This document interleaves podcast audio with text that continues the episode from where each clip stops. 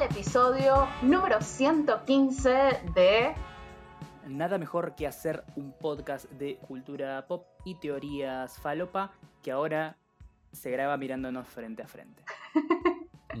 María, María no tiene que ver mi cara así sin maquillaje ni nada. no, sé. Eh, no, no mereces tanto esfuerzo, lo siento, María. La verdad. No, perdón, ya, ya a esta altura son condiciones insalubres de, de grabación. ya tenemos un año encerrados, entre comillas, ¿no? Sí. Porque, porque bueno, vamos, ya casi estamos saliendo un poco más, estamos volviendo a la normalidad de a poco. Claro, a, a finales de marzo va a llegar el, el año completo de pandémico. Por Pandemia, lo menos sí. acá en Argentina, ¿no? Ahora el, el 11 creo, o el 12. El 12 de marzo cumplimos un año justo de haber ido al último evento que fuimos, Mariano Oh. y yo. Extraño los desayunos gratis. Sí, Extrañando los desayunos gratis ese día. los regalos Westworld, corporativos. Westworld, ¿te acordás? Ah, Sí. qué mierda. Si hubiese sabido, hubiese llevado un, un, una- un topper y me llevaba. Tipo, bueno, tener que guardar desayunos para, para un año. Eh, bueno, además tenemos un invitado hoy, pero antes nos vamos a presentar. Así que nada. Así es. De este lado está quien les habla, Mariano Patruco, periodista especializado en cine y series, que de a poco está volviendo al ruedo, pero más me especializo en eh, puterío de, de Twitter Argentina. Solo Argentina, por ahora.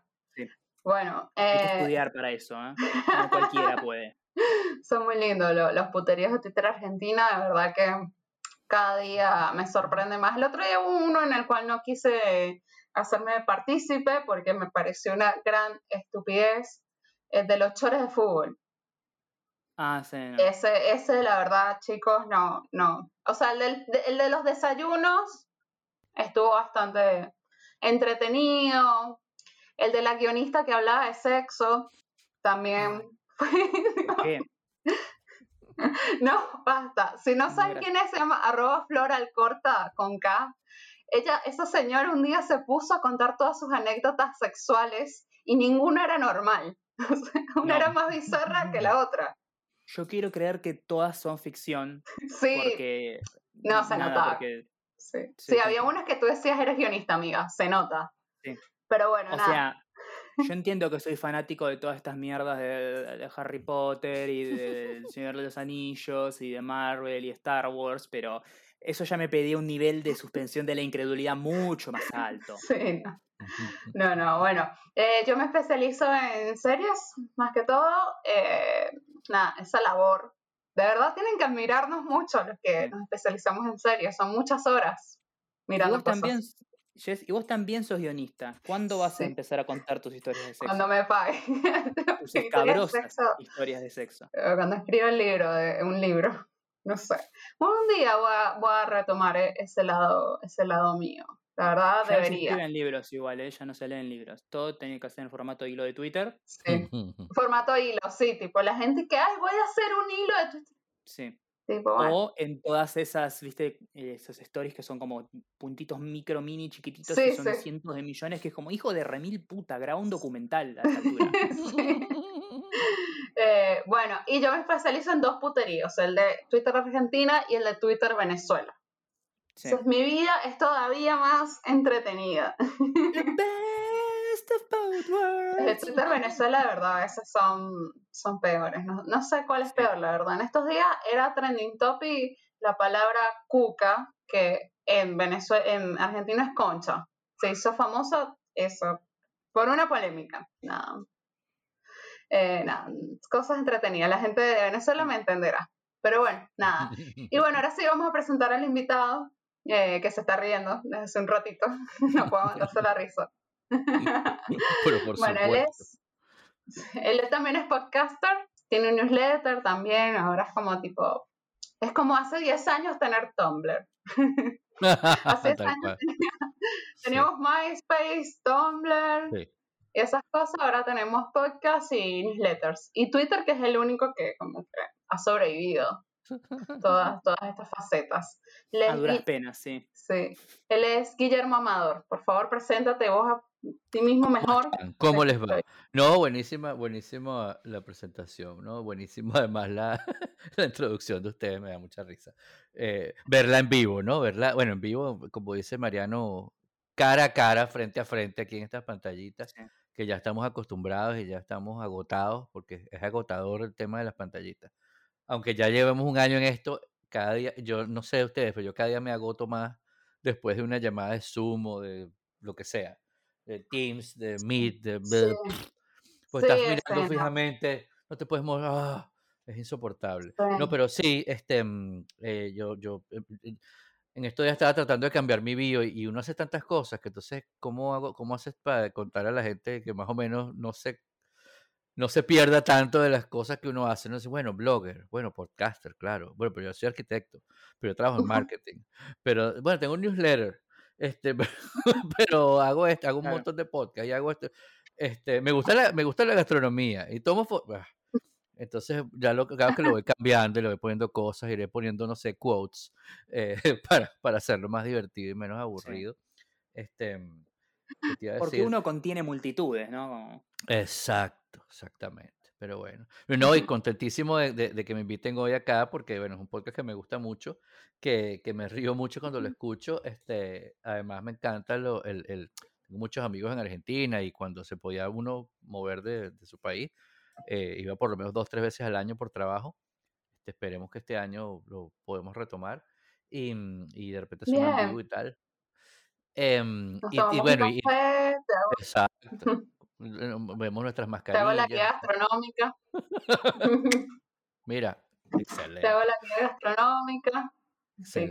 Y, pedimos unas facturas. Pedimos facturas, te llevo al mejor sitio de comer facturas, a Don Julio. Genial, genial, genial.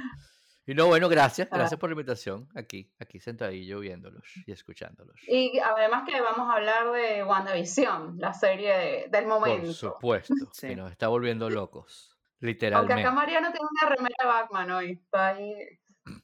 Sí, igual es eh, el Batman que está, está a colores, así que... No, Zack Snyder no, no entra ahí. No, Zack Snyder. Yo siempre digo que la mejor etapa de Batman era cuando tenía la capa azul. Sí. O cuando lo dirigía Tim Burton. Mm. Sí. Em, bueno, nada, eh, vamos a retomar nuestra sección de que hicimos en la semana, porque ya sé que me escribieron algunos diciendo, ay, me gusta mucho esa parte, así que nada, y no la hemos contado porque la verdad es que con todo este tema tampoco es que salimos demasiado, no hay eventos como tal.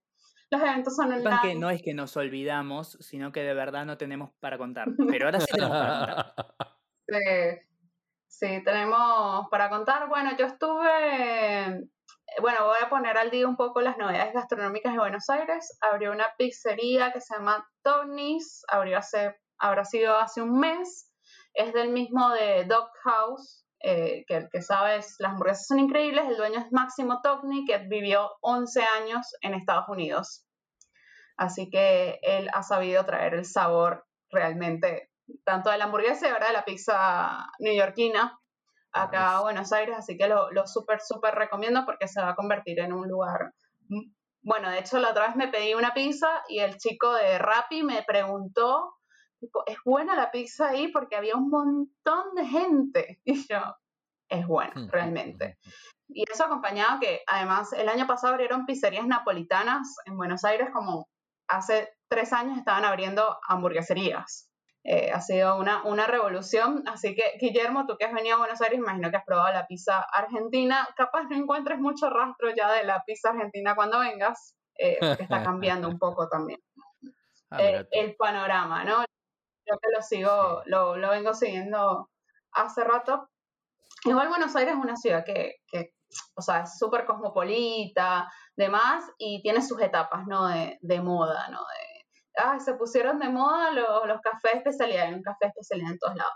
Se pusieron de moda las cervezas artesanales, hay cerveza artesanal en todos lados. Entonces va así, va, va mutando, ¿no? Sí. Pero yo creo que va para mejor, muta para, para mejor. So, bueno, eso es lo que estuve haciendo, estuve yendo a, a, probar algunas cosas nuevas eh, dentro de lo que se puede, tratando de ir entre semana cuando no hay mucha gente. Y nada más, eso fue eso fue lo que hice. Ah, y volvió Masterchef Argentina y, y lo estoy mirando porque, bueno, es, una, es mi falopa, mi falopa diaria. Además aprendo de, de, de, celebridades acá Argentina. Y lo banco mucho a Damián Betular. Lo adoro. O sea, un día lo voy a conocer y me voy a tomar una foto con, con Betular. Es un hombre que yo siento que de verdad está, o sea, es, es, muy consciente de lo que la internet puede hacer con su imagen post episodio y yo creo que planea, planea ciertas líneas de diálogo, ciertas cosas que va a decir porque sí, no puede tener el, el, el, delivery perfecto de cada cosa. Sí, sí, me, me, da mucha risa, se convierte en meme al toque, es muy bueno, muy bueno y me gusta mucho, me gusta mucho la, el, o sea, de verdad, ayer hablaba de esto sobre cómo Masterchef se convirtió en un éxito, porque la televisión argentina está muerta hace muchos años, no hace muchos puntos de rating, demás, bla, bla, bla.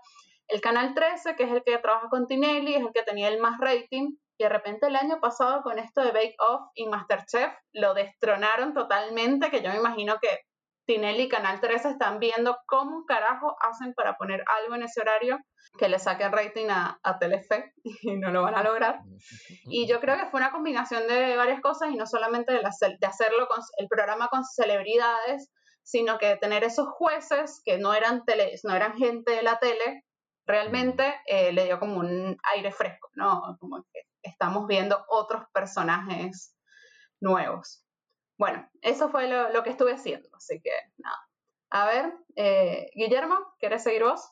Bueno, sí, tampoco, tampoco mucho, ¿no? Eh, porque todo, todo, todo es alrededor del trabajo y, y, las series que ve uno, porque básicamente lo que hace, las cosas que uno cocina para, para entretenerse. Yo, yo cocino para, para, relajarme y me pongo a buscar cualquier receta este, rara que, que, no haya hecho nunca. Esta semana hice una cosa que se llama Cuyam, Cuyamán, que tú lo debes conocer. Mm. Ah, vi que, que estás haciendo palmeritas hace poco que yo te dije. Las palmeritas es la cosa su... más fácil, lo más fácil del mundo. Sí.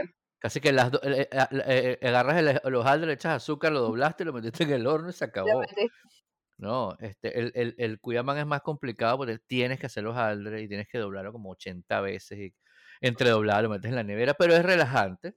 Este, claro. Estuve haciendo un, tú sabes que ahora está la, la, la, la, la moda esta de Clubhouse, que, sí. es, que es una red social. Es un ¿sabes que, tú, que, que, viene con papas, tiene pollo, que tiene pollo, pero hay una red social que se llama Clubhouse. Tú sabes que todas las redes sociales tienen como unas etapas, ¿no? Primero sí. es como, qué, qué bueno, qué cool, ay, esto nuevo, podemos hablar, podemos, somos, después una parte, ay, todas las cosas que podemos hacer aquí, después es, vamos a poder luchar contra, contra la censura, viva la libertad de expresión, no sé cuánto, y después es eh, el, el, el venta Herbalife y qué hago yo aquí, cierro la red social. ¿no? Sí, Eso pasa en un periodo de tiempo de 8, 10 años, con Clubhouse, eh, Clubhouse tiene 11 meses, pero la conocemos como llegó al semi-mainstream, ¿no? De, de, Twitter hace como dos meses, un mes y medio. Sí, dos meses, sí. Una cosa además, corta. ¿Ah? Además, cuando me venden una app así como, oh, acá se puede decir lo que se quiera, viva la libertad de expresión, y eso yo siento, ¿estas de esas de donde hablan abiertamente de matar judíos? O, o Exacto. ¿Ah? ¿Cómo? No sé, eh, no, sé, eh, no sé si quiero entrar en esa. Y, y es lo que está pasando con esa red social que en meses hizo todo el proceso del principio hasta el final, ¿no? De, ay, qué chévere, el recuento escolar, ah, ya entiendo porque tengo 10 años que no hablo con esta gente, ¿no? Este, más o menos así.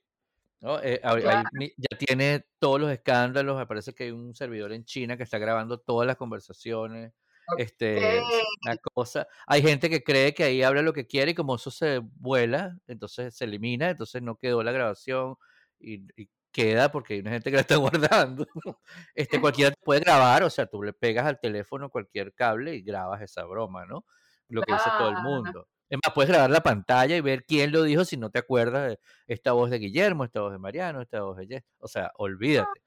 Eh, pero yo creo firmemente que todas las redes sociales, pues, e inclusive las plataformas como esta que usamos para hacer podcast, eh, dependen del contenido que uno le ponga. O sea, e, es una obviedad lo que dije, pero no mucha gente lo entiende, ¿no? Este, y entonces estoy tratando de hacer por lo menos una vez a la semana algún, algún, algún contenido de Clubhouse que me parezca interesante. La semana pasada eh, organicé uno con un amigo que vive en Miami, que él eh, pero es de Venezuela como, como yo y, y nos conocemos hace como 20 años, y él es, él, él hoy en día trabaja, trabaja mm, eh, lle- llevando empresas de, de, de Sudamérica a Estados Unidos, pero él además es chef Mm. y él desarrolla productos gastronómicos.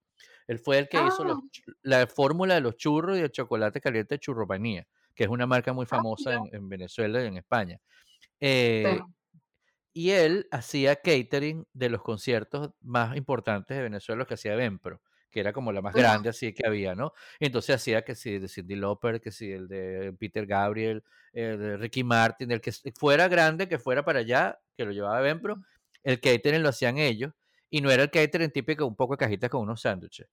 No, o sea, eran cosas, ah, este es, por ejemplo, el primero que hizo fue el de Moby, y Moby eh, es vegano, y te estoy hablando de hace 15 15 años. años más o menos. Entonces era como 15 que, años. ¿qué es eso de vegano? ¿Qué come el vegano?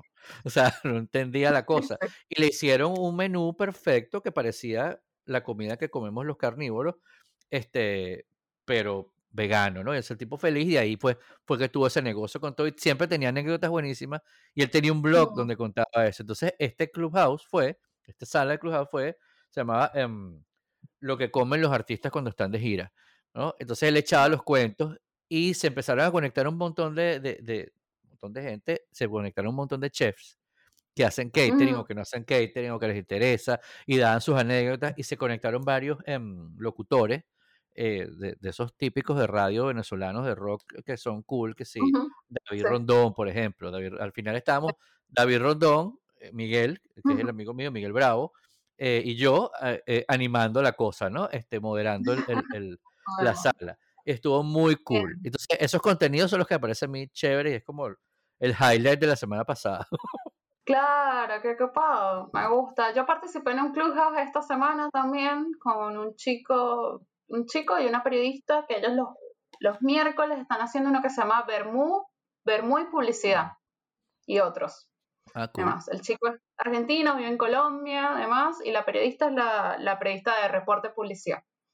Y estaban hablando sobre newsletters, por ejemplo. Qué Ese cool. era sobre, sobre newsletters. Eh, me parece que todavía le falta un poco de convocatoria, sobre todo acá en Argentina, a lo que es Clubhouse. Eh, Sí, el tema con Clubhouse es que al estar disponible por ahora todavía en Apple solamente, sí, sí, es un montón de gente afuera.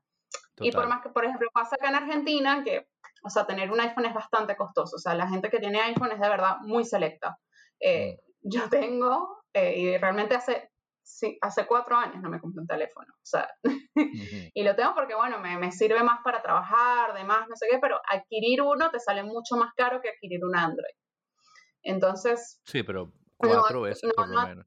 Sí, no, no ha tenido todavía como el, el- o sea, el, el impacto que, que- que debería, ¿no? Porque, bueno, Sí, este, los, los argentinos también quieren estar en todos lados, o sea, se arman conversación, demás, pero todavía estaba muy selecto. Por ejemplo, yo cuando vi lo de Clubhouse dije, uh, sería genial y hacemos un episodio en vivo del podcast por ahí y tal, y yo, tipo, pensando, Mariano no tiene iPhone. Eh, y después pienso en todos los oyentes que se nos van a quedar afuera. Sí, Claro, ese es medio en ese sentido. ¿no? Sí, sí, sí. Nosotros hicimos una Entonces, reunión bueno, de producción del podcast Robot, hicimos una reunión de producción y chévere porque al final lo que hizo fue que un montón de gente se conectara y la cosa duró Ah, seis sí. horas. Yo estuve dos, me fui y dejé eso ahí. Le di la moderación a alguien que estaba ahí, mira, te voy a dar, pues me voy. Y a la madrugada todavía seguía gente entrando y saliendo porque era como, hace un mes fue eso, que era como más nuevo y estaba todo el mundo fiebre hubo, ¿no? Pero ya ya, ya hoy la gente dice, ay, Herbalife, no. No. Bueno, ah, Mario, ¿qué hiciste esta semana? Eh, esta semana lo que hice fue seguir muy atento, creo que fue ni bien terminamos de grabar el episodio anterior, estuve siguiendo muy atento la llegada del, del nuevo vehículo, el nuevo rover explorador de Marte, el Perseverance. ¿Está Matt Damon? Eh, no, no lo encontraron todavía, Ok, fueron pero, pero se sabe que está ahí.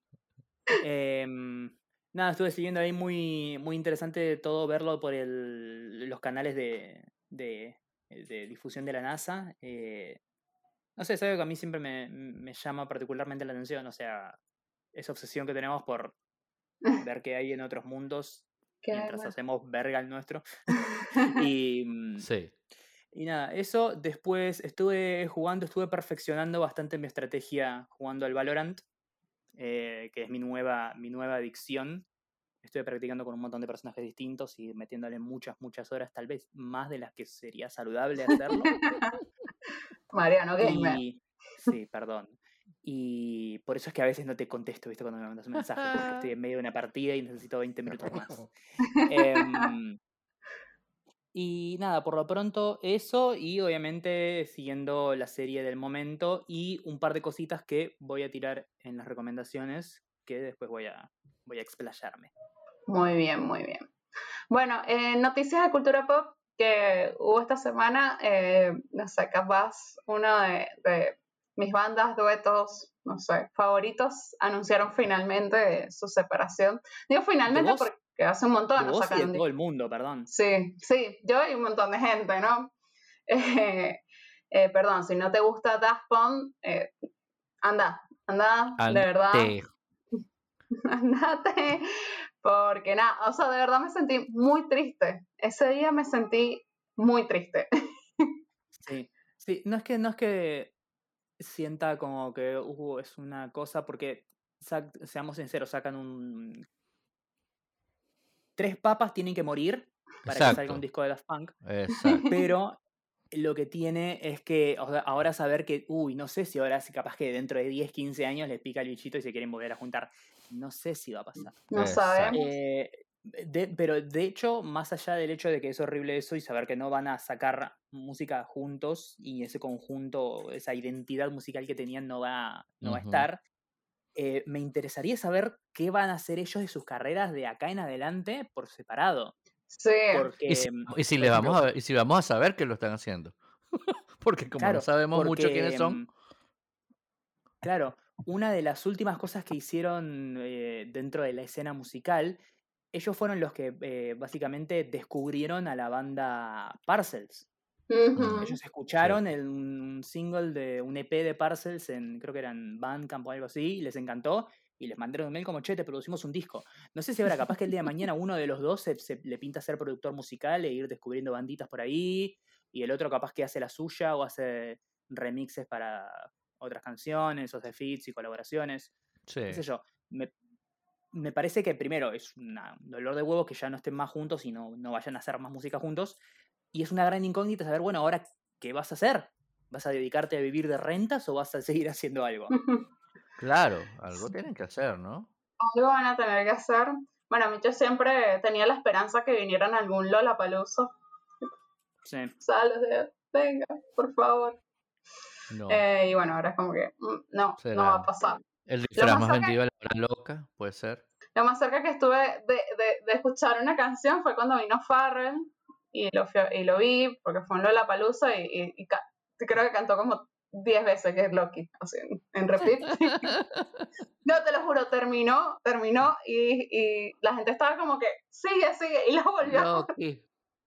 Y volvió de vuelta con, con Get Loki. O sea, entre esas, tipo, ¿cuántos temas se saben de Farrell? Bueno, Happy y Get Loki. Happy Get mm. Loki en, en, en Spin.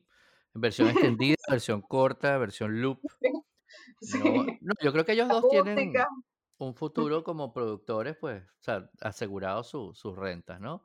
Eh, me, recordó, de repente, no sé qué cosa tan, tan random, pero me recordó un. ¿Se acuerdan del grupo que se llamaba Four Non Blondes, que sacó una canción? Bueno, sacó un, éxito, pues los demás eran temas, pero pegaron sacó una, canción buena y un disco que lo acompañaba. exacto, y un disco que era el vehículo para esa canción. Hacemos las pastillas tienen 90% de vehículo y un putico así de la medicina, bueno, igual, ¿no? Este, y esa, esa, la cantante de esa, de esa banda, que se llama Linda Perry, ella hizo ese disco con, con, esa, con, con su grupo, Fornon Blonde, lanzaron ese éxito, vivió no sé cuántos años de esa, de esa cosa, se metió todo lo que se pudo meter con los regalías y la cosa, y después la ya se disolvieron porque no sacaron más nada, se pelearon, qué sé yo, y la tipa desde entonces ha trabajado, es, es, productora musical de bandas buenísimas. De, ahorita no recuerdo muchas, pues, porque imagínate, pero, pero de un montón de, de, de, gente que nosotros conocemos de otras cosas, ¿no? Este, eh, estoy, estoy, aquí haciendo lo que llaman podcast gold, tratando de buscar eh, eh, en paralelo. Pero bueno, X, la tipa, la tipa vivió el resto de su vida de las regalías de esa sola canción y de producir a otros artistas que capaz conoció haciendo esa canción. Daft Punk, que por lo menos Ah. sacaron cuatro discos. La pueden Este, vivir Forever and eh, Ever. Exacto. Pueden vivir forever and ever Eh. produciendo cosas o, produciendo nuevos remixes de Get Lucky. Exacto. Ahora vamos a hacer el remix con Rosalía. Ahora con Bad Bunny. Get Lucky. Exacto. Y así. Bueno, eso fue el lunes, lo recuerdo bien, pero al día siguiente me puse feliz de vuelta porque anunciaron que finalmente sale la serie de Luis Miguel, la temporada 2. My Y acá en este podcast somos muy fans de Diego Boneta. y todo, eh, nada, no sé, me puse contenta. Como esa serie, ¿sabes qué? Esa serie pasó algo raro, ¿no? Al principio, como un año antes que la serie saliera, manda, Netflix manda un mail de prensa diciendo, empieza la producción del Sol de México. Madre. Y me acuerdo que yo leí esa noticia y dije, ¿quién carajo va a querer ver una serie de Luis Miguel? O sea, ¿a dónde? Es lo que todos pensamos, sobre todo porque veníamos de un ciclo de noticias, eh, no sé en el resto del mundo, pero por lo menos acá en Argentina, de cada vez que se mencionaba a Luis Miguel en los medios era, mirá lo chopija que está Luis Miguel, mirá a Luis sí, Miguel, verdad, todo gordo sí. y acabado, en- vendiendo su yate porque ya no le alcanza para pagarse la, la merca, no importa, cosas así. Y de golpe salió una serie recordando los años de gloria de Luis Miguel y que es un chabón que tiene un nivel de temazo per cápita muy alto. Y de golpe era como que todos dijeron, ah, sí, Luis Miguel. Y pasó de, de ser un consumo irónico de noticias, de ve- ver la, la autodestrucción de un famoso a recordar, che, qué groso este tipo. Qué groso, sí, sí, no, y fue, acá fue un fenómeno, o sea, eh, cuando terminó nos juntamos un montón de gente a ver el, el episodio final, yo tenía remera, o sea, era como lo nuevo cool, o sea, Era, era ver Game of Thrones, o sea, Era- viste que es- o sea, Game of Thrones era un fenómeno masivo que atravesaba toda la sociedad en todo el mundo. No sé cómo habrá sido la recepción de eso acá, pero por lo menos en Argentina era el mismo nivel de movida que Game of Thrones. que Game of Thrones, sí, O The Walking Dead cuando todavía pasaban cosas, ¿viste? claro, como, no no, nos tenemos que. no, claro, se para todo durante una hora que, que estrena esto y después al día siguiente solo se habla de esto. Sí. Igual viste que, que acá en Argentina, acá en Ar- yo me di cuenta recién cuando, cuando empecé a trabajar con, con lo que es medios, entretenimiento y eso, el nivel de, o sea, el fanático es muy fanático de las cosas, o sea, Por supuesto. En Caracas, por ejemplo, hacían una Comic Con y iban los tres raritos de la escuela, Claro. vestidos de Claro. otaku. Acá Sí, va la gente en familia a la Comic Con a, a consumir eso, o sea, la gente acá es muy fan, en serio, de, de las cosas. Y bueno, eh, está bueno porque es un país que, que es grande y que da para hacer un montón de cosas, y bueno, por eso Netflix produce directamente acá, eh, Sí. Amazon estaba produciendo directamente acá, Disney Plus también empezó a, a producir directamente acá porque sabe que puede hacer cosas buenas. Igual a Netflix Sí. le hace falta un exitazo todavía. Igual a veces el tema con el fanatismo acá, vos decís que es tan grande con el tema de las series, eso, y yo te digo que hay cosas que trascienden y van más allá aún, ¿sí? O sea, hay veces que yo veo personas que están caminando por la calle y de golpe se cruzan con gente que tiene una camiseta del equipo contrario de fútbol y dicen, ah, mira, esa persona es hincha de otro club de fútbol, vamos a matarla. No, bueno, sí, no, no. Normal, No, bueno, yo he Una recibido cosa que, tranquila. Sí, yo he recibido casi que amenazas de muerte y Mariano también por decir que no nos gusta lo que hace Zack Snyder con, con DC. Claro. Imagínate tú. Y yo, pero, pero, ¿pueden tomarse algo no serio? O sea, Claro. tipo, no, porque ustedes les paga Disney por decir que Sí. aguante Marvel. No, no, amigo. Aguante. Marvel. Pero bueno, la barra brava del mal gusto este, opera así. Ay, Te odian, o sea, hemos recibido insultos, posta, insultos feos. Y yo, tipo, gente, o sea, fuerte, fuerte. de verdad que sí. Bueno, o en otros anuncios de cultura pop, bueno, también, ¿has visto el trailer? ¿Vieron el trailer de la nueva de Disney, Luca? Sí, eh, me gustó, me gustó. Ah, el- Luca, yes. Sí, me gustó, me gustó mucho, ¿eh? Me gusta el arte, como decía el pibito ese. Eh, no, en serio, me- me- se me hace que está muy linda y no, no esperaba que tenga ese giro porque todo lo que pareciera que era como una historia bastante terrenal y, humana, algo que Pixar no hace hace mucho, pero que le hayan puesto ese girito como que en realidad son unos bichos de mar, es como, ah, mira, Ah, mira, es la forma del agua. me hizo acordar, sí, me hizo acordar un poco a la forma del agua, un poco a Splash, ¿te acordás? Splash, La sí. de Tom Hanks. Sí, sí. Y a Call Me By Your Name, un poco. Sí, Call Me By Your Name también porque, porque es- está situada en Italia y tiene todos los paisajes y la gente vestida con, Sí, sí. con, con, con pullover, ¿sí? No, no es que vayan a andar paqueteándose por ahí. eh, no, por- no creo que Disney se meta en esa. Y en buenas noticias, acá en Argentina abren los cines finalmente. Eh, no sé, allá en Los Ángeles, Ah. ¿cómo va eso? Ugh, feo. De hecho, están cerrados, pero puedes alquilar la sala para hacer reuniones, Sí. para ver películas, 20 personas. ¿no? Pues 20 co- personas. invitas a 20, Claro. 20 amigos o 18 amigos tuyos y tal, y, y la sala es nada más para ti. La limpian antes, la limpian después, la no sé qué, bla, bla, bla, bajo tu propio riesgo. Y tienen em, películas nuevas y películas viejas también. O sea, por ejemplo, puedes, quieres ver. Volver al Futuro con tus amigos. Bueno, ok, está ahí Volver al Futuro. Este, Indiana Jones, no sé una buena acá, ¿no? sí, Tenet. En, Tenet, sí, no. En, Japón y Corea del Sur está también tan jodida la cosa que directamente la están como eh, alquilando las salas tipo para eventos empresariales, onda, no sé, un, un pitch meeting de algo que te ponen un PowerPoint ahí, el chabón en la sala de cine y manejando Ah, sí, todo. sí. En México están O- haciendo eso también. Ajá. También. Claro, o directamente para gamers. Hacen torneos de, de juegos online en una pantalla gigante de cine y es una locura. Eh, me interesaría jugar Valorant con sonido Dolby 7.0, Sí. pero bueno, ve- veremos, veremos qué pasa acá. Puede estar bueno.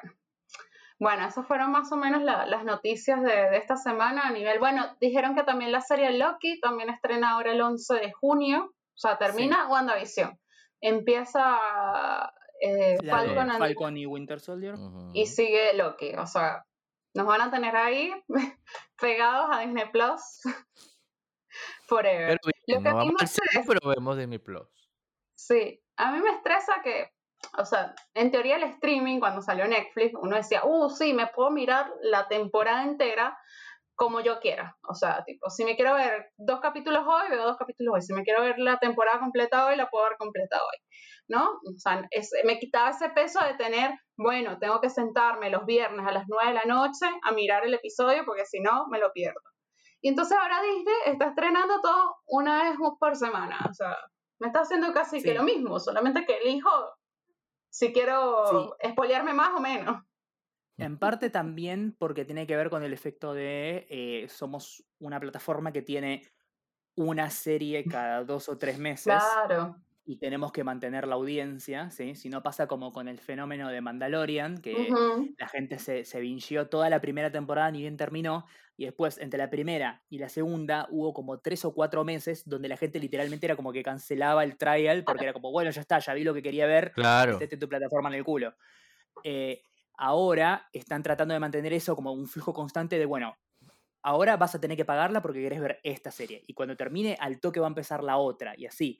Y tienen que irlos tirando en el tiempo para no quemar todas las series de una. Y creo que Sí, también eso tiene ¿qué que ver con una... Disney Plus, ¿sabes? Sí, Si no es eso. tiene que también... eh, creo que de- de- eh, eso responde también a una decisión de storytelling, porque muchas veces pasa que tanto en... No sé, no sé tanto en Amazon, porque no vi tantas producciones de Amazon como sí he visto de Netflix, pero porque la tengo hace mucho más tiempo.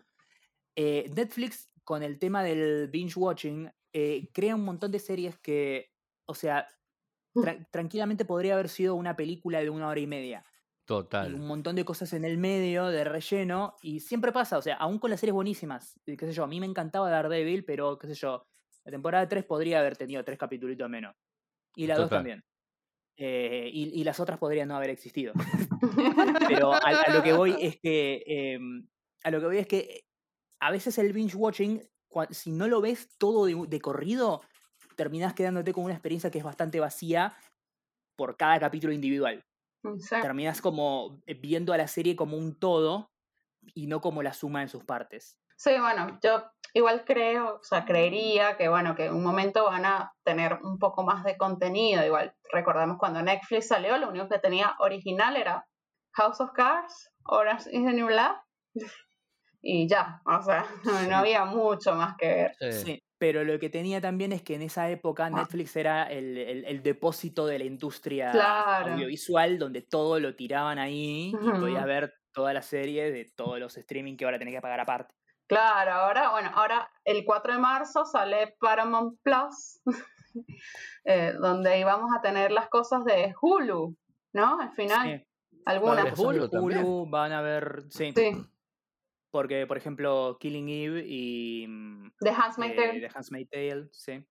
las Tiene van a... ver, sí, va van a haber unas cosas de Hulu, van a ser cosas originales también, eh, que mucho no me llaman, pero seguro que voy a torrentear la, la nueva película de Beavis and Butthead. Sí, y van a salir unos Rugrats un poco extraños, que ahora los Ah, sí. pusieron en 3D. Un Sí. live No action se ve de tan los mal, ¿eh? No, no, no, no se ve tan mal. Yo esperaba que iban a hacer algo que sea como más realista, onda Ajá. Pixar, ¿viste? Digo, como... "Mm". Pero no, siguen pareciendo como muñequitos. Sí, bueno, Mm, va a ser. Bueno, vamos a hablar de lo, lo que queremos hablar todos, que no hemos hablado en estos últimos episodios, que es WandaVision. Vamos a hablar esto con el episodio 8 visto. Nos falta el último que sale la próxima semana. Perfecto. Así que a partir de ahora, si vos no viste el episodio, el último que salió, Y o al no viste la serie en este general, podcast, Usa. Trata de saltearte. En la descripción voy a poner cuándo terminamos de hablar de esto para que puedas saltear y, y seguir escuchando. viste, Nos- nosotros no nos enojamos. Creo que somos el único podcast que decimos tipo, salteate esta parte, no importa. Exacto, ¿qué, importa? Otra Claro, vez estaba en porque un me da mucha club bronca estaban que- hablando de un episodio que yo no había visto y me dice, ¿pero lo viste? Claro. Y yo, no. ¡Ah! Te pusieron todos de perdón. Y yo, no me importa. La verdad. Sí. o sea, lo voy a A mí ver me da, mucha, me da mucha bronca cuando escucho un podcast, yo escucho muchos podcasts de cine y series y demás, eh, y hay veces que dicen como spoilers de tal, pero yo lo vengo escuchando hasta este punto y cuando llegan a hablar a la parte que, de lo que van a spoilear, es como, bueno, pero quiero seguir escuchando después de, de eso, que. Claro. viene, decime dónde termina, así yo puedo saltearme esta parte y después escucho lo que me falta cuando vea el capítulo o la película o lo que Eso es bueno. Es buena Claro. idea. Claro. Así que nada, lo empecé a implementar. bueno, eh, WandaVision es una serie que mucha gente entró a verla sin saber lo que le esperaba. Yo sí me esperaba bastante Sí. de, de lo que pasó. O sea, ya sabía que iba a estar ambientada en una sitcom. O sea, no sé por qué, pero yo sí me esperaba todo eso. Como que cuando la gente, ah, wow, resulta ser que esto no es que se llama Wanda y Visión, sino es una visión de Wanda. Eso yo como que ya lo había deducido bastante. Sí, y además eh, ya cuando presentaban todos los pitch de, bueno, va a haber una serie de Falcon and the Winter Soldier y una de Loki y una de esto y una del otro y una de Wanda y Visión, que, y- pero todavía no había ni siquiera una sinopsis ni nada. Era como, bueno, de todas, esta es la que menos me, me, me llama la atención. Y ahora, sin haber visto las otras, te digo, estoy seguro que de toda la que lo que saque Disney de acá a dos, tres años, esta va a ser la que más me gusta. Sí. En, en series hablando, ¿no? Sí, yo creo que es una propuesta súper interesante. Me encantó lo que hicieron con la sitcom.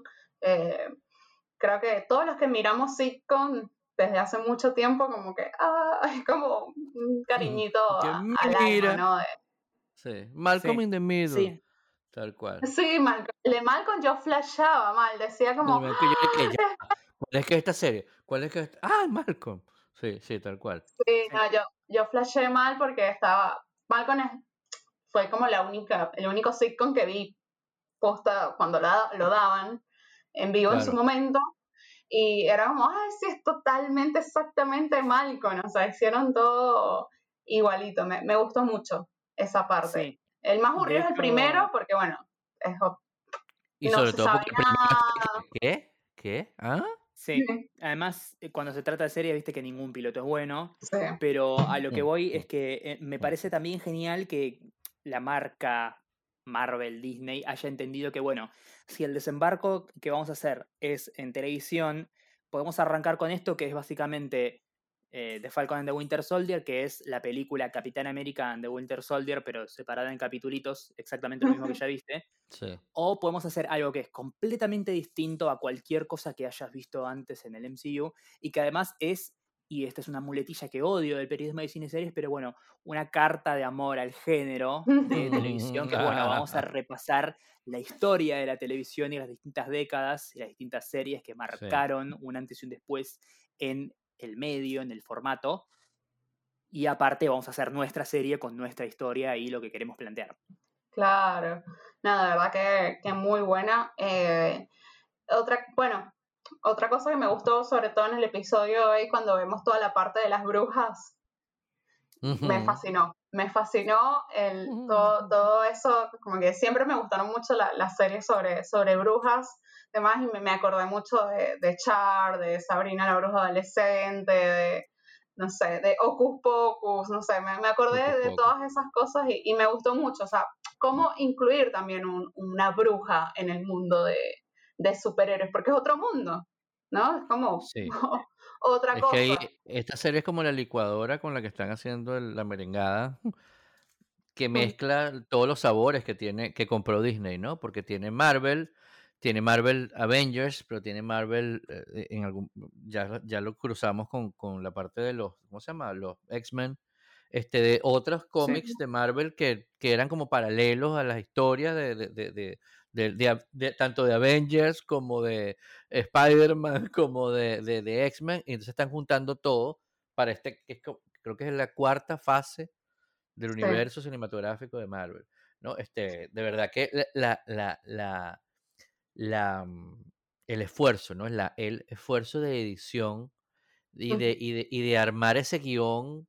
Y ayer hablaba con, con, con un amigo los abogados que tienen que tener para tener todo este pocotón de, de, artistas 10 años metidos allí, ¿no? 10 años siendo, tú vas a hacer este papel por 10 años, no importa qué otra cosa, pero vuelve para acá y vas a ser la Bruja Escarlata, tú vas a ser el, el, Doctor Strange, tú vas a ser Iron Man por toda tu vida, ¿no? Este, o sea, que casi que lo tuvieron que matar para poderlo sacar de la cosa y probablemente lo regresen para hacer flashbacks este, es genial. Inclusive en la serie, porque en la serie viste que hay una parte hace como dos, tres capítulos que mm, ah, se me olvida el nombre de la muchacha. la hija de la amiga. Ah, sí, la, hija de. La hija de la amiga de Capitana Marvel.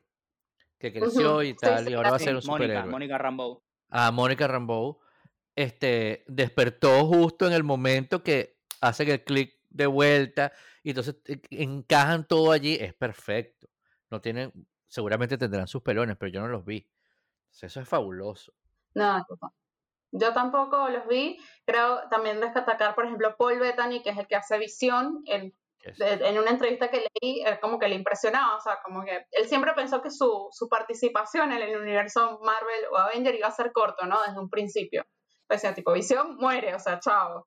Y tipo, que lo hayan llamado de vuelta a decir, bueno, ahora vamos a hacer una serie. Es como, wow, o sea, mantener, o sea, decía como que eso salvó su carrera, literalmente, porque él no, no pensaba que, que, él iba, iba, a hacer, iba a hacer eso, porque él no es un actor súper famoso que haga millones de películas todos los años, sino como que tiene su trabajito y, tranqui.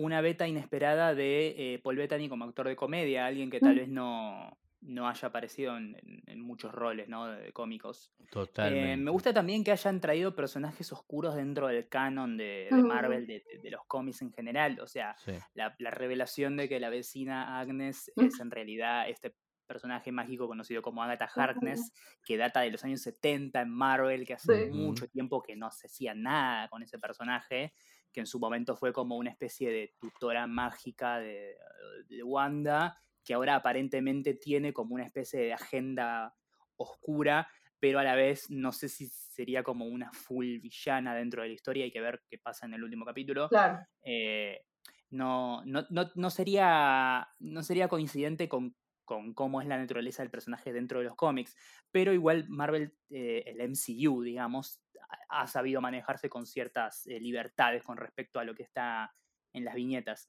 Eh, así que nada, estoy, estoy bastante intrigado por eso, pero me gusta que estén como volviendo para atrás para agarrar personajes que están como muy ocultos eh, dentro de los años y años de historia que hay de Marvel para, para sacar cosas. Eh, y me encanta ver la cantidad de gente que es como, ¿quién es esta? Y corren ahí a bullear y buscar, que es como, no se imaginan la, la, cantidad de personajes ultra, hiper, archi, mega secundarios con los que pueden robar. Claro, sí. Bueno, a mí no sé si les dio la misma impresión que a mí en el último episodio, que hoy mm. Agatha Harness hizo como de terapeuta. Sí. La terapeuta de Wanda. Enfrenta tus miedos. Sí. o sea, le hizo un psicoanálisis de por qué ella hizo toda esa visión y por qué construyó en base a la sitcom, por ejemplo, porque es su lugar seguro. Claro, le van a decir como, es como, en vez de, bueno, vamos a hablar de tus traumas, es como Sí. directamente, vamos, vamos a, a ir a visitar los momentos, recuerdos Exacto. de tus Vamos a visitar tu trauma. Sí, sí, le hizo terapia hoy. Fue un episodio sentate ahí. ¿Sabes lo más cómico? Yo estaba viendo el episodio y yo pensaba que era el último. Entonces cuando terminó, porque además dura 30 minutos, no dura nada. Y me quedé, ¿qué, qué, qué, qué, qué? ¿Ah? ¿Qué? ¿Cómo? Ah, no, viene otro. Ah, bueno. ok. Ah, bueno.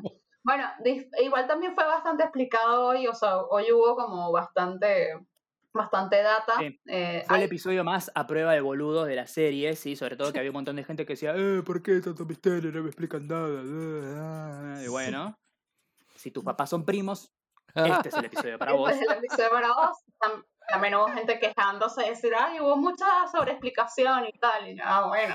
Va. Pero también hay que hacerlo accesible a la gente. Por ejemplo, Sí, mi mamá la está mirando, ella le gusta lo que es el NCO, pero nunca se leído un cómic. Entonces, más bien yo le voy pasando y le voy, tipo, le paso cosas de Wikipedia y Sí, sí. tal. Y está bien que la, y la disfruta igual. no, obvio, obvio. Y, y me gusta que tipo, sí, este episodio tuvo como un montón de momentos donde literalmente te dicen qué es lo que está pasando para que lo entiendas, pero a la vez eso es una respuesta a que la serie durante todo el principio jugó al misterio, a plantearte interrogantes, a no darte respuestas, o sea, no es que lo están haciendo porque la gente es boluda, sino porque tal vez la gente se perdió algo al principio. Se perdió. Mira, sabes que hay una teoría falopa que es la de Mephisto, que es como la, más, la más comentada en el, redes. el- el diablo en el universo Marvel, básicamente, eh, puede ser. De hecho, o sea, es como. Hay un montón de hints, viste, que dicen como, eh, el diablo está en los detalles y bla, bla, bla, y eso. Puede ser, no sería raro, Mephisto es un enemigo que constantemente está enfrentándose a todos los villanos que tienen algo que ver con la magia dentro del universo Marvel, ya sea Doctor Strange, eh, Scarlet Witch, Brother Voodoo, etc. pero no, no, sé, no sé si tal vez lo muestren como la gran influencia detrás de esto, o tal vez sea como unos sutiles, eh, una- unas sutiles referencias que después terminan explotando en la película de Doctor Strange, Doctor. Strange and the Multiverse of Madness, donde ya Sí. sabemos que uno de los personajes secundarios que va a tener un rol importante en la película es Scarlet Witch, Elizabeth Olsen, sobre todo ahora porque sabemos que sus poderes son magia y no esa giladita que hacía así con la mano, sino que, o sea, de verdad es una bruja como en los cómics y me encanta que ya no hay explicaciones, es como, sos una bruja, sabes usar magia. Exacto, ya. O sea, no, Claro. no te vamos a explicar, no, es que en realidad es una ciencia, vos canalizás energías de las de otras dimensiones que Que acá no, se no, manifiestan magia. como magia No es algo que me rompe mucho las bolas de las películas de Marvel. Es como, no quieras, o sea, no, no- no- no tengo que creer en el verosímil. Si es Sí. un mapache que habla, Sí, no me importa por qué lo hace. sí, yo compro. Punto. No me preocupa por qué. Yo compré. Claro. Sí, a mí también me, me, me- me rompe las bolas eso.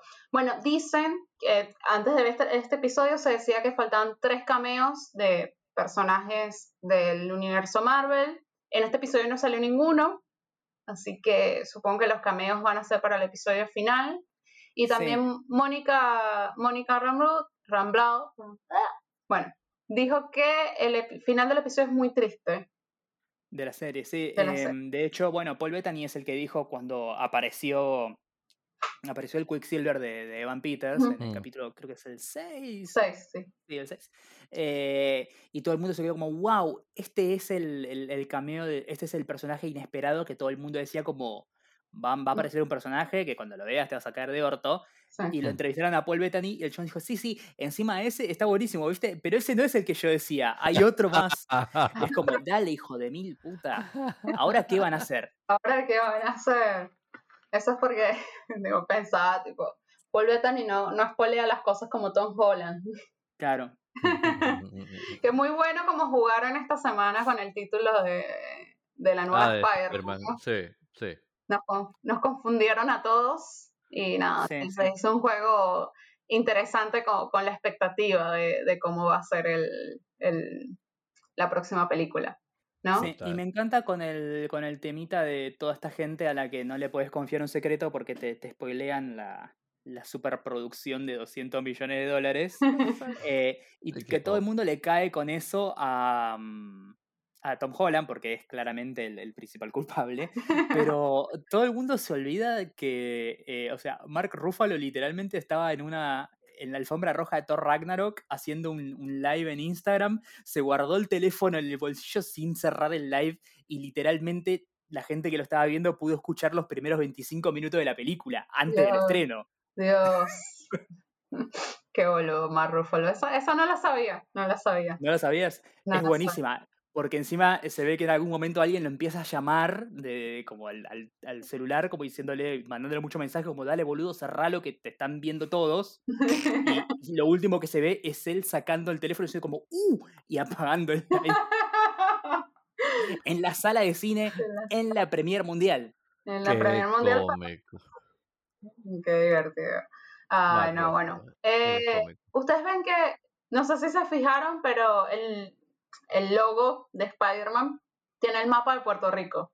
Ah. Eh, sí, para mí es casual. Para mí es casual, pero Para es muy casual. parecido, Mariano. ¿Tuviste el mapa de Puerto Rico? Sí, tiene, tiene como la formita exacta, pero también es como un cosito de telaraña. mm, Sí. No sé, es como, como que se hubiera Ah. rasgado ahí un pedazo. Ojalá, ojalá tenga algo que ver y la nueva película esté ambientada en Puerto Rico, pero qué sé yo, capaz que no. Sería No, no- algo. no- no creo, sería, sería raro, sería raro, pero no, no digo que me disgustaría. No digo que no, así que bueno.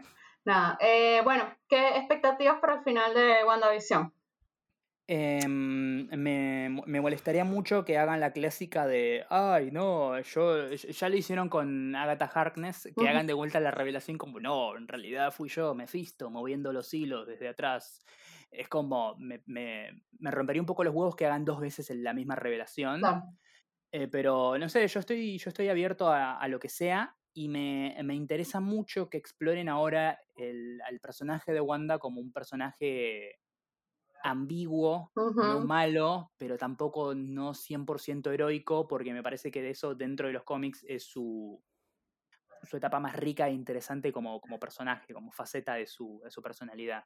Eh, o sea, a lo que voy es que no- si el día de mañana hay Avengers 5, no sé si la, la Bruja Escarlata va a ser uno de los Avengers, porque capaz que está mal vista Claro. en, el- en Marvel y, y est- estaría bien que, que se comprometan con eso, aunque sea por un tiempo, ¿no? Que después, capaz que sale WandaVision 2, temporada 2, y es como ella tratando de buscar la redención para que el mundo deje de pensar que es una loca que manipula, que secuestra pueblos y, claro, y como. Soros. Claro. Yo creo que esto va a ser muy parecido a como hacen ellos las películas, ¿no? Que una es Avengers, pero la otra es Civil War, pero es un Avengers. Pero la Sí. otra es este Doctor Strange, pero es como estoy mirando hacia la derecha de los Avengers. Y después ese se vuelve a meter en el otro Avengers y así van, ¿no? O sea, de repente el- Sí. el- la segunda temporada, si es que hay de WandaVision, no es el año que viene, sino dentro de dos años, ¿no? Pero vemos a la Bruja Escarlata en alguna de las series que vayan a lanzar en estos tiempos, ¿no? Porque después viene la de. Loki, viene no sé qué, qué sé yo, ¿no? Este, quizás saquen la- parece- aparezca en la película de Thor que ahora es una mujer, o sea, Sí. etcétera, ¿no? Me parece que eh, Dora. ahora están haciéndolo mejor, creo que en la fase 1 y parte de la fase 2 de Marvel, Sí, los héroes eran como que cada héroe era una isla Sí, que solamente se juntaban en la película de equipo, digamos. sí, Y ahora cada vez están diciendo como, bueno, si Tony vive en New York y Spider-Man vive en New York, no puede ser que no se vean nunca, salvo Ah. cuando cae Exacto. Thanos. Tienen que tener, aunque sea mínimamente, no sé, que te muestren como que se mandan mails o se llaman por teléfono o hacen un cameo solamente para salvarlo de una situación caliente y después desaparece durante el resto de la película. Pero me parece que juegue más a que los personajes como que conviven entre sí. Me parece un toque, un- algo Eso un poco más bueno. sano. Sobre todo teniendo en cuenta que hay personajes que por contexto no pueden relacionarse con otros, como por ejemplo, no sé, los Guardianes de la Galaxia no van a aparecer a cada rato en la Tierra, pero sí pueden cruzarse con Thor, sí pueden Mm. cruzarse con Doctor Strange, por ejemplo, porque son personas que viajan a través de la galaxia y los, los planos de existencia. Exacto. Eh, sí, los héroes terrenales, que Spider-Man se cruce con el Capitán América o con, eh, no sé, eh, Iron Man, que ya no está, pero bueno, eh, es como tiene sentido. Sí. Eh, Black Panther, que bueno, bueno, Dios lo tenga en la gloria, eh, puede ser que sea un personaje que esté como más aislado porque es el rey de su país, tiene que estar allá. Si lo Claro. cruzan, es como alguien tiene que ir a visitarlo. Porque ¿qué tiene que ir a hacer a, a Harlem, por ejemplo? ¿viste? Claro. Pero nada, me, me- me- me parece que ahora lo están empezando a manejar mejor esa interconexión que va más allá del hecho de que, bueno, tenemos a este actor para que aparezca en esta película y, y vemos si metemos algún caminito de alguno que tengamos ahí Sí. libre, que no esté filmando nada. Sí, Eh, muy me parece que ahora están empezando a un poco mejor. Sí. Sí. Me, que me no lo hace bien, que no lo hace bien DC, cuando después de, no sé, de de 40 años nos dimos cuenta que Ciudad Gótica estaba enfrente de, de Metrópolis. Sí, literalmente. O sea, que- Batman solamente tenía que mandarle un WhatsApp a Superman y aparecía así. Exacto. Y Clark tenía como que pagarle un Uber a, a Bruce y se, se cruzaba. O sea, tenía que- es, uno como frente al Argenti- es como otro. ir de, de Buenos Aires Uruguay, ¿viste? Estás ahí al toque. Exacto. Además, Y el dueño del periódico, el planeta, era el mismo eh, eh, Batman. Entonces era como que, ¿ah? Y todo el tiempo fueron vecinos y no lo sabíamos. Eso Claro. no, no. Eso sí fue muy al lado por los cabellos. Eh, es otro episodio donde seguimos haciéndonos amigos de los fans de DC. Nos deben odiar ya. Oh, basta. Bueno, nada, yo estoy muy entusiasmada por terminar de, de, de- ver WandaVision. Me gustaría que haga más el mundo de las brujas. Estén- lo, lo exploren un poco más. Me agradaría esa faceta. Capaz. Em, me parece interesante sobre todo porque eh, la primera construcción del gran villano de Marvel, a pesar de que cada, cada personaje tenía como sus propios problemas y sus propios galería de, de villanos, Mm. todo llevaba a una confrontación de, de todo el, el Mm. mundo Marvel contra Thanos. La amenaza era cósmica y venía desde el espacio, era un alien, una invasión de Ujú. aliens. Bueno, creo que eso ahora, ese capítulo ya medio que lo cerraron, obviamente, ¿no? Y ahora puede que la, gran, la próxima gran amenaza del universo Marvel sea mágica. Porque claro. tiene que ver con, eh, o sea, tenés Doctor Strange, que encima el próximo, la, su próxima película va a girar en torno a los multiversos. Tenés los distintos planos de, de existencia, tenés a la bruja escarlata, puede ser algo que tenga que ver con lo, lo mágico, lo arcano, lo demoníaco y demás, que eventualmente terminen peleando contra él en Avengers 8 o 9, ponele, no Claro. sé. Si sí. Endgame fue la 4, más o menos. Me gusta. Me gusta y me, me interesa.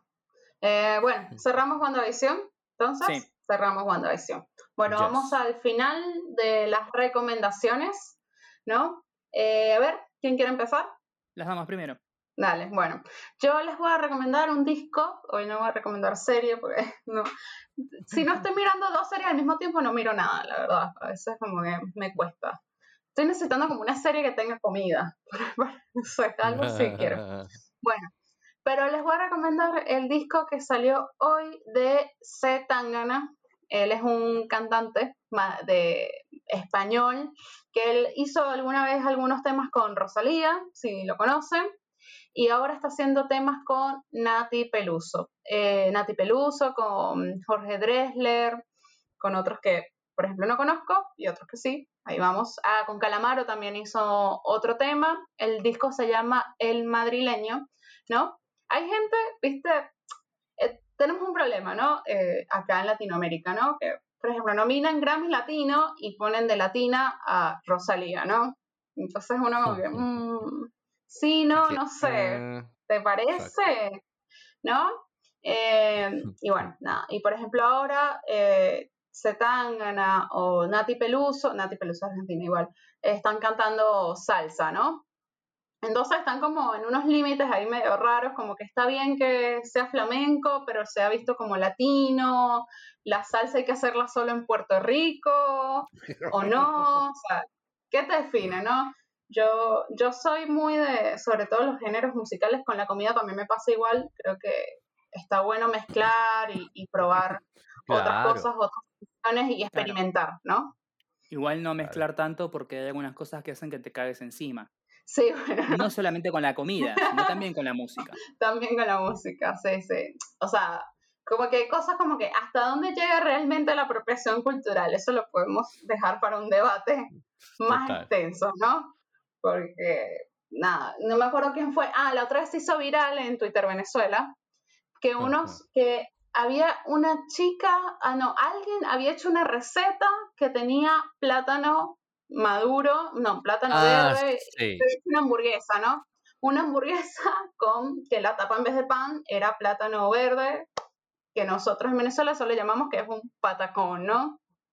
Sí. Entonces la, la empezaron a insultar y a decir, no, eso se inventó en Venezuela, no sé qué, Sí, eso la es verdad que la gente muy ¿no? Sí, y después salieron unos japoneses tocando gaitas, que gaitas es un género musical de Venezuela, no es el instrumento, es un género musical y la gente estaba toda emocionada. Como que, ay, qué lindo los japoneses. Entonces uno dice, bueno, ¿hasta dónde está bien y hasta dónde no está bien? ¿no? Yo creo que con la comida y la música creo que hay que ser mucho más abierto, creo, Claro, para, para aprender. Hay otras cosas que sí son apropiación cultural, no sé, hacerte uno, una- eres rubia de Texas y te haces uno, unos- unas trenzas en, en la cabeza y te pones un pañuelo y te pones un montón de cos- signo- símbolos africanos. Bueno, amiga, o sea, ¿qué estás haciendo? Así que bueno, les recomiendo e- ese disco, está, está muy bueno. La verdad que, que, que me gustó muchísimo, me gustó. A ver, Bien, eh, por mi parte yo quiero recomendar, por un lado, em, quiero recomendar dos videoensayos que vi hace muy poco en YouTube y que me parecen maravillosos y muy, muy, muy interesantes. Eh, son de dos personas que he mencionado antes acá en las recomendaciones. Por un lado está eh, Patrick H. Williams, es un videoensayo que dura una hora entera eh, sobre cine. Habla de, es, es una guía completa de los famosos ¿Conoces el término el needle drop en una película? Cuando ponen una canción, no cuando, no cuando suena como la banda sonora, sino No, cuando no. ponen una canción real en la película. Bueno, es una exploración total de la historia de los needle drops en las películas.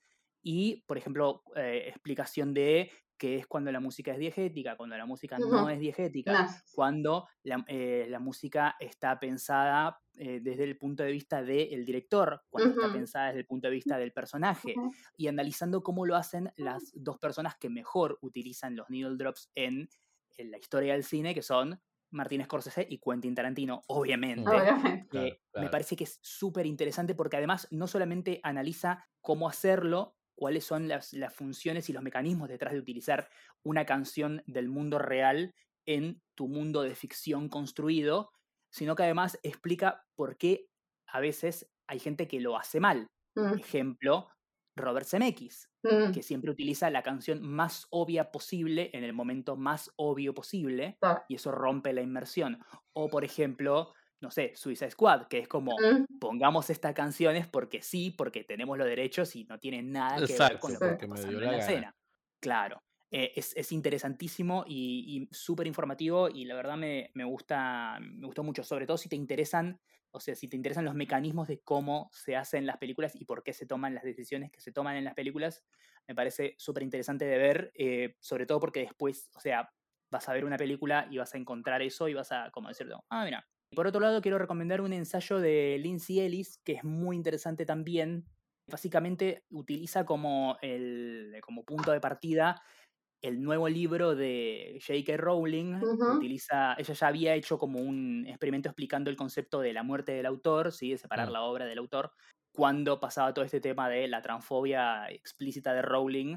Bueno, ahora utilizó el lanzamiento de su nuevo libro, que claramente tiene como unas cosas bastante complicadas, para hablar de la historia de la transfobia en la cultura pop, en mm, productos como cine, series y literatura, volviendo tiempo atrás a los años 20, a los años 30, y viendo, por ejemplo, cómo pasaron de eh, esa comedia mm, Some Like It Hot con eh, Marilyn. Monroe, donde había dos actores de comedia muy conocidos que se pasaban toda la película vestidos de mujer y todo el mundo se cagaba de risa y no pasaba nada, a que ahora todo el mundo se escandalice porque, ay no, un personaje trans me quieren adoctrinar o, ay qué asco, un hombre vestido de mujer y bla. Me parece súper interesante. Y por último, lo que quiero recomendar es una serie que ya que venimos con todo el tren de, de WandaVision y de Elizabeth Olsen y todo el mundo está como tratando de, de descubrir más sobre ella,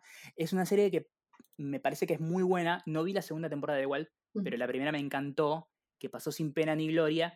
¿Por qué? Porque es un producto de Facebook Watch, una Mm. plataforma que ya murió. Es una serie muy buena, se llama Sorry for Your Loss.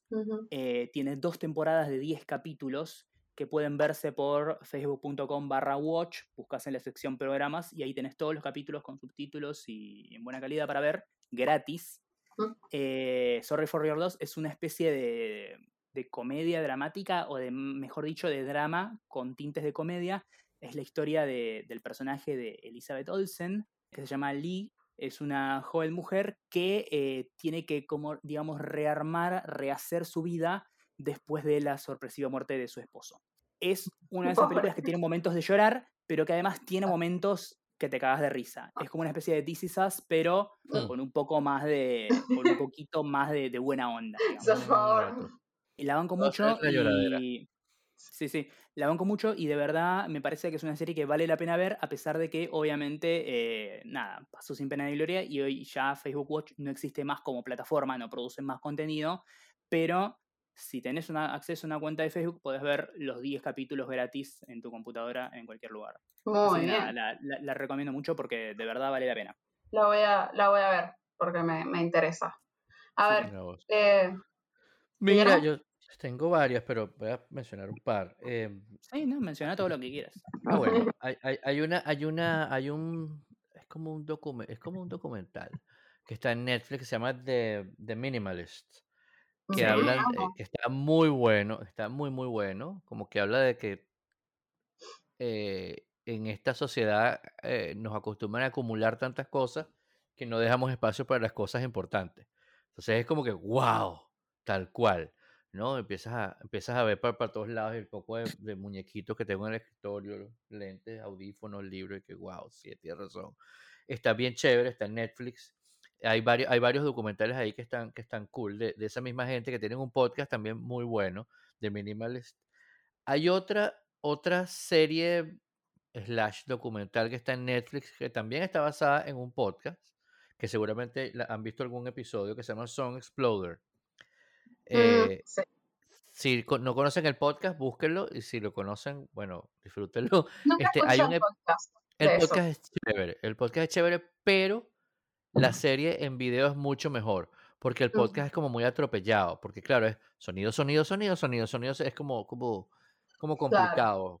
Ahí, eh, con lo tienes en video, te log- logras como separar los sonidos, tal cual, aunque, aunque suene loco, pero lo puedes Sí. separar porque los ves. Y este episodio que vi el otro día es eh, con, me, me impresionó mucho, es con Dua Lipa, Mm, eh, tiene varios él, pero el que sale e- en Ah. el de audio, pero en el de video está este de, de uno de los temas de Dua Lipa, cómo lo compone, cómo lo hace, y ves como que la profundidad que no, que no te imaginas que tiene el personaje, porque el personaje es como super light, ¿no? Dua Lipa tú lo ves como, ah, gozando, brincando, sacándose fotos con la lengua afuera, pero y, tú- y- y tú por, por, por prejuicioso dices, ah, lo que estábamos hablando al principio, que sí, de Britney y tal, ¿no? ujú.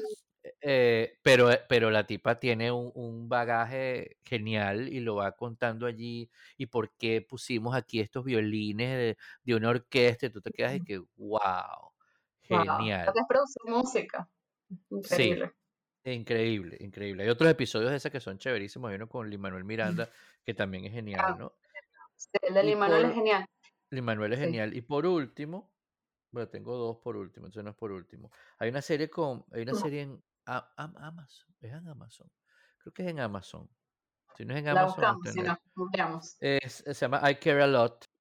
Ajá, la es una película de Netflix. Película. Sí. La última película que salió en Netflix, sí. Es, es una cosa loca, ¿no? Es buenísima porque es que esta tipa, claro, yo la recuerdo de, de mm, Gone Girl, Sí. Sí. que hace ese personaje de esta tipa está loca, ¿no? Y este personaje, esa señora loca, re- realmente no se murió, sino que siguió viva y entonces ahora, ahora le echa la broma a todos los viejitos, ¿no? Este, Eh, está, Sí. hay una actuación allí en la película, bueno, pero mírenla, porque hay una actuación allí de Peter. Peter, eh, ¿cómo es que se llama el apellido del Dinkle? Peter Eh. El enano de Game of Thrones. El- Mm. exacto. Que es espectacular. estamos hace- entre amigos. Exacto, hace de malo y es por el amor de Dios. Es buenísimo, es buenísimo.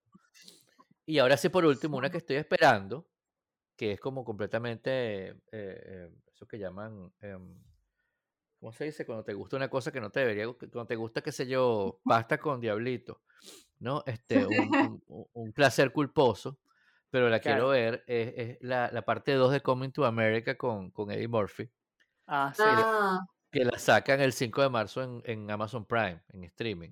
ah. Y se ve buenísima. Tiene estas referencias a Black Panther. que- Ay, que- Dios. no, ese sitio, ese sitio es de fantasía, chicos. Esto es la realidad. es muy bueno, es muy bueno, es muy bueno. Esa la quiero ver. Ah, Y, y básicamente Yo- eso. Yo Eddie Murphy como que no lo compro, como que me difícil para mí. Eh, a mí me, me gusta este revival que está teniendo, sobre todo esta película que sacó para Netflix de Mm. Dolemite. Sí, Dolemite. Buena. Me parece como una de las mejores comedias de, del año pasado, ¿es? Creo que sí, del año pasado. Creo que es el año pasado. Sí, sí, del año sí, pasado. sí. sí, Sí, del lo vi año. en pijama, sí, del año pasado. Buenísimo. Bueno, nos llevamos un montón de, de recomendaciones ahora, hoy, en este episodio. Este domingo son los Globos de Oro, así que para el próximo episodio vamos a estar comentando los resultados, los ganadores, qué pasó. Va a estar, va a estar interesante. ¿Cómo los van a hacer? Los van a hacer como hicieron los Emmy, ¿no? Creo. Creo Eh, que lo hacen a Tal vez, distancia, sí. depende. No, no creo que manden un, un muñeco con traje antirradiación a cada casa, No creo. pero no, no sé, no sé Sí, igual están un poco más, más flexibles. Hoy, por ejemplo, vi, eh, si no saben, salió James Corden haciendo un sketch con el príncipe Harry. Y bueno, ya, o sea, los pro- usaban barbijo, demás, no sé qué, pero están un poco, un poco más flexibles con las cosas. O sea, se nota que ya están trabajando. John Oliver Sí. es el único que sigue en su casa y su cuadrado blanco Sí, no ha sí. vuelto a- al estudio como tal, pero bueno, él, él puede hacerlo. O sea, no es como Fallon, Kimmel, que sí, como Claro, no, Sí. tiene, no tiene invitados. no tiene invitados. Así que Total. bueno, muchas gracias, Guillermo. Eh, contanos dónde te pueden seguir. Eh, bueno, en, en- en todas mis redes sociales me encuentran como Modulor. Este, en Twitter, en Instagram, en todos lados, inclusive en Clubhouse. Y mi, y mi newsletter se pueden suscribir en todo.elmodulor.com. ¿De qué trata el newsletter? O sea, saber que, van a Es recibir. bastante de, de cultura pop, ¿no? Hago unas recomendaciones de series, hablo de alguna cosa que esté pasando y doy alguna es un artículo que lo pongo ahí primero que en cualquier lado hablando. Esta semana pasada, por ejemplo, pre- eh, fue uno de que le decía a la gente descansa, tómate un descanso, tómate un break, o sea, porque te has leído todas las maneras como aprovechar Zoom, cómo aprovechar no sé qué, cómo hacer mejores presentaciones y tal, pero y descansar también es bueno, ¿no? Entonces, Claro. Les recomiendo descansar, sí, dicen. Está muy bien. Bueno, muchas gracias por haber venido. Ya saben que pueden seguirnos en arroba nmquatchpodcast, tanto en Twitter como en Instagram. En Instagram le estamos dando mucho, mucho amor. Diría Walter Mercado. Estamos viendo cosas divertidas, dando información, dentro de lo que se pueda, porque tampoco es que queremos ser una página de noticias, pero No. bueno, más o menos vamos poniendo highlights, cosas que queremos mirar, alguna review, algún meme, cosas divertidas. O profundizamos más en algo de lo que ya hemos hablado acá. Claro. Y bueno, a mí me pueden seguir como arroba la tanto en Twitter como en Instagram. Yo soy Marian Patruco, tanto en Twitter como en Instagram. Y bueno, Y como que siempre, nos pueden escuchar en todas las plataformas, Spotify, Apple Podcast, Google Podcast, Stitcher, donde quieras. etcétera, Y si no estamos en algún lugar, decime y yo veo si lo puedo solucionar. Así, así mismo. Así que bueno, esto fue el episodio 115. Nos De escuchamos. nada mejor que hacer. Nos escuchamos la próxima. Adiós. Chao.